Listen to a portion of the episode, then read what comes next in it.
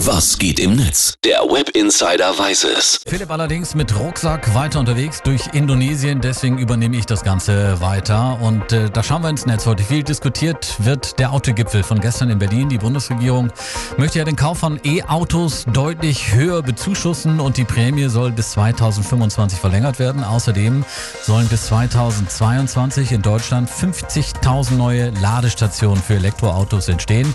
Im Netz dazu gibt es viele, viele Tweets Tweets und Postings. Ich habe mal ein paar rausgesucht, zum Beispiel hier von Gerd aus Bühr.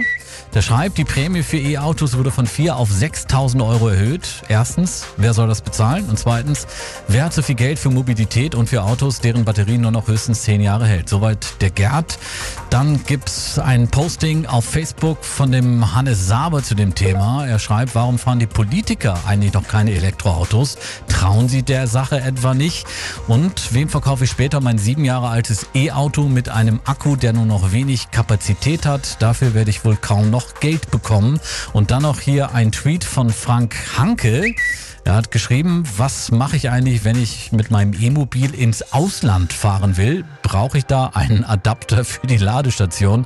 Also ich lese zwischen den Zeilen eine gewisse Skepsis, die ist auch nicht unangebracht, aber trotzdem, die Entwicklung ist nicht mehr aufzuhalten. Die E-Autos sind im Vormarsch. 50.000 neue Ladestationen sollen in den kommenden zwei Jahren neu geschaffen werden. Soweit der Blick ins World Wide Web.